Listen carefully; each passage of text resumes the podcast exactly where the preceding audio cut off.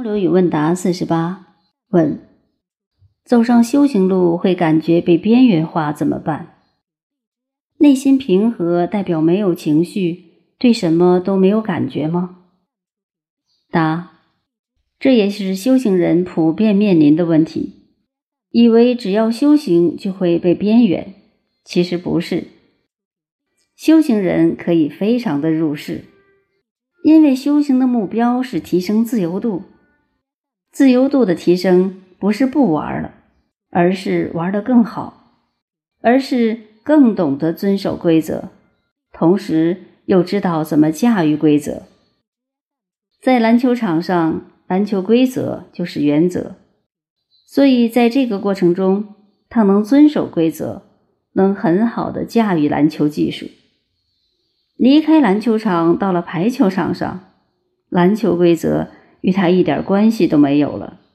这就是因为修行达到的自由度。他不是不玩了，而是能玩得更好。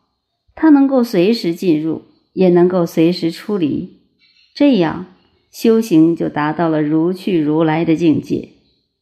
从来不犯规的球员也不一定是好球员，所以真正修行好的人，他也不是不犯规，只是他不会成为规矩的奴隶。他可以驾驭规则，超越规则，在他需要的时候，在他内在成长需要的时候，超越规则是当仁不让的。但是他也不会随便超越规则，他不会浪费超越规则的权利。内在平和，才能对所有东西有高度敏锐的觉知。当你有高度敏锐的觉知的时候，你才会知道每一件事情对自己内在成长意味着什么。如果说内在平和是麻木了，这不是修行。